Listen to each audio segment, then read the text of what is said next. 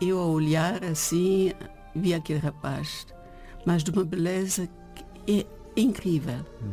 Ainda não encontrei um homem tão bonito como ele. Ainda não, não vi.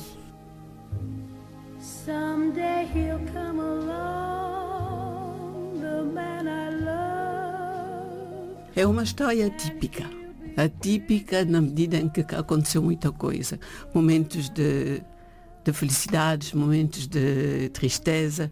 E, eh, entretanto, nestes 10 anos, conhecemos, houve muitos desencontros também, separações, porque ele foi uh, preso durante dois anos, depois foi para a Ilha das Galinhas e uh, voltou, voltou outra vez para a segunda esquadra, onde estavam os presos políticos emprisionados, não é? E uh, foi. Mas eu não, não me arrependo, absolutamente nada. Foi rico. I know we both won't say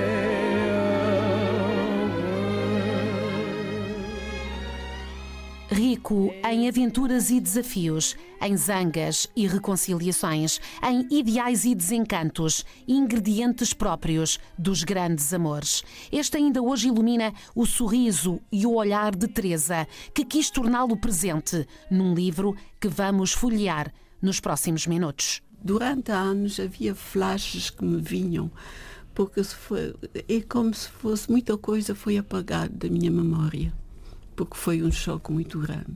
Até tiveram que chamar um médico, uma médica, aliás, no hotel e tudo, porque eu há muita coisa que me tinha esquecido.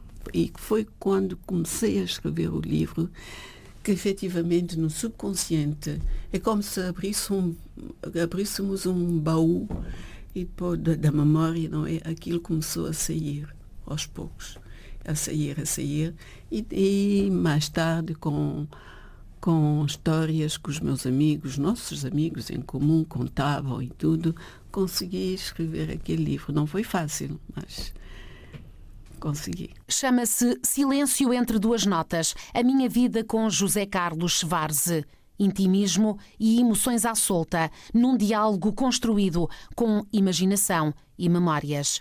Palavras escritas que vão entrelaçar-se nas palavras ditas.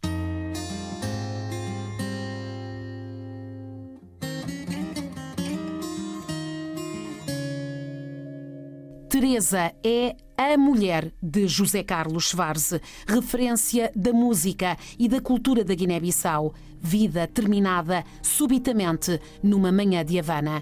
No regresso ao passado, é assim que Teresa escreve.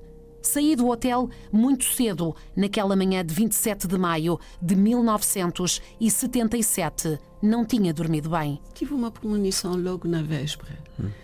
Não estava bem é como se uma coisa ia acontecer, muito grave ia acontecer. Isso foi na véspera da chegada dele.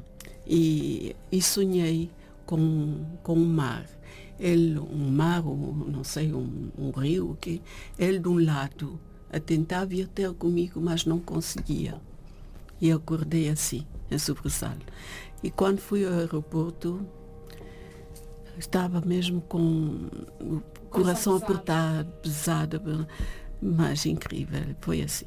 Uhum. Sabes, Jó, adorei estes versos, escreve Teresa. Este poema que não terminaste antes de partir retrata uma parte daquilo que és: imaginativo, romântico, sonhador, visionário e intransigente. Antes de partir, encherei os meus olhos, a minha memória, do verde, verde, verde do meu país, para que, quando tomado pela saudade, verde seja a esperança do regresso breve.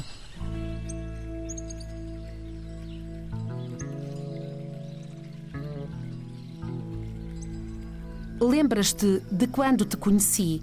Vou avivar a tua memória, se bem que nunca te esquece.